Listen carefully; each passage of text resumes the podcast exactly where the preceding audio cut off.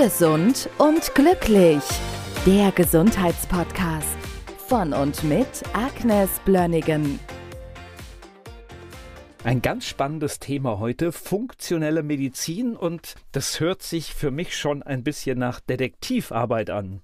Ja, genau so ist das. Also Gesundheit oder Krankheit oder wie der Mensch sich fühlt, das ist ein komplexes Thema. Man kann nicht unbedingt eine Störung auf eine Ursache zurückführen und dann das behandeln. Die funktionelle Medizin, die habe ich so ungefähr vor 15 Jahren entdeckt und ich finde das sehr hilfreich, weil es eine Struktur hineingibt in das Verständnis der Entstehung von Krankheiten und auch einen sehr guten Weg ermöglicht, um die Behandlung strukturiert anzugehen und Prioritäten zu setzen. Das ist ein systematischer Behandlungsweg. Es kommt ursprünglich aus Amerika und ursprünglich gab es sieben Säulen. Aber ich finde, je länger ich damit arbeite, desto mehr Säulen kommen dazu. Also, warum passieren Störungen? Wie kommen sie zustande? Es gibt ganz viele Fragen, die man stellt und die Komplexität mit einer relativen Sicherheit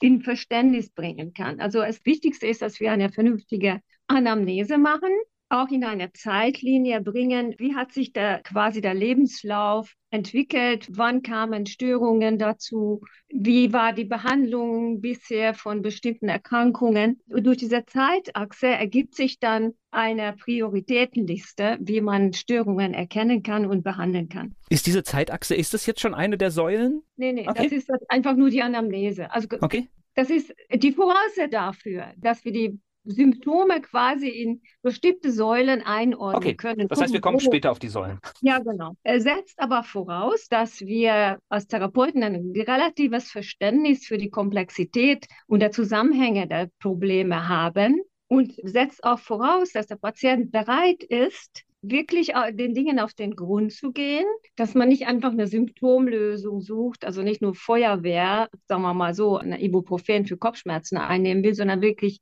Heilung erzielen will. Und wenn wir als Therapeuten und der Patient beide die Bereitschaft bringen, das komplette Bild auf den Tisch zu legen, dann gibt es eine sehr, sehr gute Möglichkeit, Heilung zu erzielen. Also eine große Standbein, große Säule von der funktionellen Medizin ist der Behandlung vom Darm. Also das ist für jede Säule gibt es auch eine ziemlich umfangreiche Ausbildung, die immer weiter sich auch fortschreitet, weil wir, die Erkenntnisse sehr viel tiefgreifender sind als vor 15, 20 Jahren. Wir wissen mittlerweile, ich glaube, das weiß mittlerweile auch jeder Laie, dass der Darm extrem wichtig ist fürs Immunsystem, dass wir 90 Prozent der Immunzellen in unserem Darm haben. Das ein gesundes Besiedelung, Darmmikrobiom ist sehr, sehr wichtig, damit unsere Gesundheit funktionieren kann. Und zwar körperlich, geistig, seelisch. Also es gehen neunmal mehr Informationen vom Darm an das Gehirn als umgekehrt. Und wir können das ganze System vielleicht so sehen wie eine Mobile. Wenn wir an eine Ecke zupfen, resoniert das Ganze mit. Und wenn wir ein Teil, ein sehr wichtiger Teil beeinflussen, haben wir einen Zugriff auf andere Systeme auch. Also, wie gesagt, Mikrobiomuntersuchung, Darmuntersuchung. Es ist auch sehr wichtig in der Anamnese festzulegen, was müssen wir überhaupt angucken. Das heißt, wir brauchen ein Labor. Dazu gehört natürlich diverse Blutabnahmen und dass wir sehen, wie sieht das aus im Darm. Darüber gibt es schon einen Podcast. Und das ist sehr, sehr wichtig, das auch anzugehen, weil es gibt im Darm viele Störungen, die lange, lange, lange Zeit unerkannt weiterlaufen können. Aber der Einfluss dieser Probleme hat systemische Auswirkungen. Zweite Säule ist von der funktionellen Medizin die Ernährung natürlich was wir essen und trinken, wann und was. Und da ist auch sehr wichtig zu gucken, was ist für diesen Patienten gesund. Das heißt, ich kann sehr schlecht generelle Empfehlungen machen. Ja, es gibt sie sicherlich, dass man sagt, okay, ist nicht so viele Kohlenhydrate und Zucker und sowas. Aber ich kann erst dann eine vernünftige Empfehlung aussprechen, wenn ich weiß, was verträgt der Mensch jetzt. Also wenn ich nicht weiß, dass er zum Beispiel auf Sellerie allergisch ist, empfehle ich vielleicht das Falsche. Das heißt, da brauchen wir auch Fakten.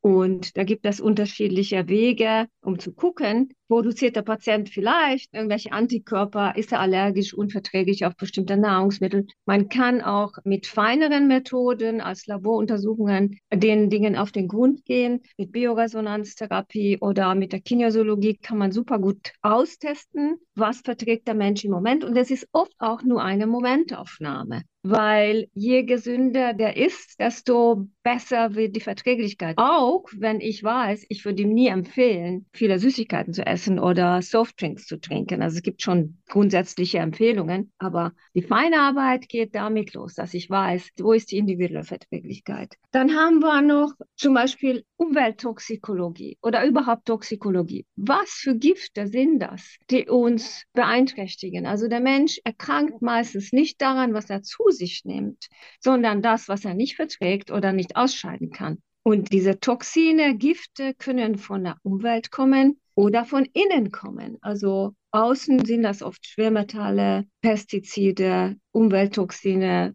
Gase aus dem Verkehr oder, oder, oder. Und endogen, also vom Körper heraus, leider Gottes auch oft tote Zähne, da haben wir häufig das Problem, dass ein toter Zahn Eiweißzerfallstoff bildet und das ganze Immunsystem hängt daran, ständig mit diesen endogenen Toxinen zu kämpfen. Deshalb ist die Anamnese sehr, sehr wichtig, damit wir sehen, wo müssen wir überhaupt ansetzen? Was ist die Nummer eins? Was ist wichtig in Bezug auf die Erkrankung von den Patienten? Über die Zähne werde ich nochmal separat reden, weil das ist auch sehr interessant, dass die Zähne haben, je nachdem, welcher Zahn betroffen ist, gibt es immer wieder zusammen Zusammenhänge zu den verschiedenen Organen, die durch vielleicht einen toten Zahn in einem bestimmten Bereich sind. Die Organe werden dadurch beeinflusst. Also die Backenzähne haben irgendwie meistens mit Darmproblemen zu tun und so weiter. Dann haben wir in Bezug auf die Toxine, wie kann der Körper die Toxine überhaupt bearbeiten? Wie sieht es aus mit der Entgiftungskapazität?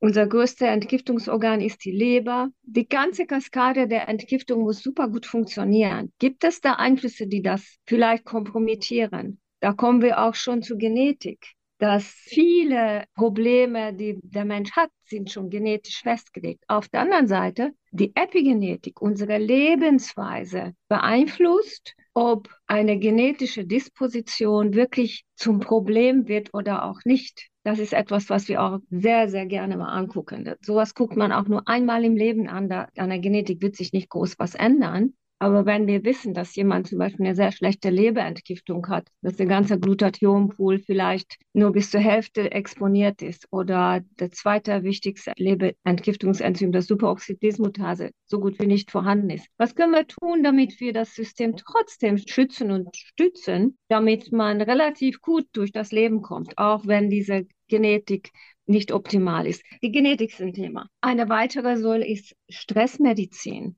Was stresst uns? Mit und welchen Einfluss hat der Schlaf? Wie ist der Zusammenhang zum Schlaf und Stress? Was beeinflusst uns? Handystrahlen können auch zum Beispiel den Schlaf stören. Zu viel Forderung im Job, zu wenig Entspannung kann unser Körper auch wirklich zugrunde richten. Wenn wir immer nur auf der Flucht sind vor der Säbelzahntiger, dann kann die Heilung nicht stattfinden, weil das parasympathische Anteil vom Nervensystem absolut überfordert ist und Heilung ist nahezu unmöglich, wenn der Stresslevel sehr hoch ist. Dann kommt noch die mitochondriale Medizin dazu. Also unsere Kraftwerke der Zellen, die unsere Energie produzieren, werden leider durch viele der Säulen, die ich bereits erwähnt habe, auch sehr negativ beeinflusst. Das heißt, Umwelttoxine können die Kraftwerke der Zellen lahmlegen. Falsche Ernährung kann das Gleiche machen, der Stress auch. Und Mitochondrien, Kraftwerke der Zellen haben wir eigentlich überall in unserem Körper. Die produzieren unsere Energie, das ATP. Und wenn wir müde sind, kaputt sind, dann heißt das, die kleinen Zellorganellchen, diese wunderbare Energieproduzenten, können einfach nicht mehr. Und in der Anamnese ist das möglich, die Schwerpunkte zu setzen. Wo muss ich jetzt angehen? Und oft ist das so, dass wir tatsächlich anfangen mit dem Darm, und die Ernährung anzugucken und durch die Balance von Mikronährstoffmängeln, die wir feststellen im Blut, schon sehr viel Verbesserung bewirkt werden kann. In meiner Praxis kommt noch dazu eine energetische Medizin,